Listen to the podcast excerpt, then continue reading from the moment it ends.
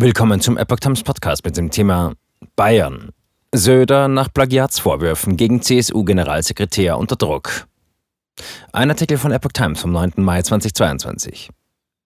Die CSU kommt auch nach der Ernennung des neuen Generalsekretärs Martin Huber nicht zur Ruhe.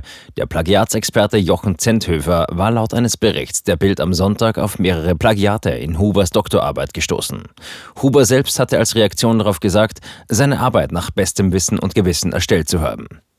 Aus Gründen der Transparenz habe er die Ludwig-Maximilians-Universität München aber gebeten, die Arbeit erneut zu überprüfen. Der Druck auf CSU-Chef Markus Söder nahm dennoch am Montag weiter zu.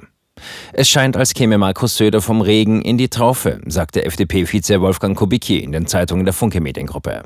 Allein der offensichtlich begründete Verdacht schadet den Plänen Söders, seine Partei zu alter Stärke zurückzubringen. So wird der erhoffte Befreiungsschlag zum Rohrkrepierer. Es sei gut und wichtig, dass es nun offenbar eine offizielle Überprüfung durch die Ludwig-Maximilians-Universität München gebe, fügte Kubicki hinzu. Die Bedeutung einer solchen Überprüfung hatte zuvor bereits Bundesbildungsministerin Bettina Stark-Watzinger hervorgehoben. Ein Plagiat ist kein Kavaliersdelikt, sagte Stark-Watzinger den Funke-Zeitungen.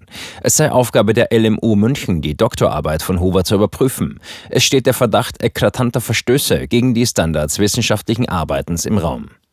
Huber war erst am Freitag durch einen einstimmigen Vorstandsbeschluss zum neuen Generalsekretär der CSU ernannt worden.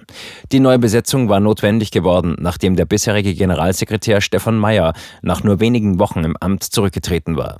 Er hatte sich mit einem Journalisten um die seiner Meinung nach seine Persönlichkeitsrechte verletzende Berichterstattung gestritten und soll dabei verbal ausfällig geworden sein.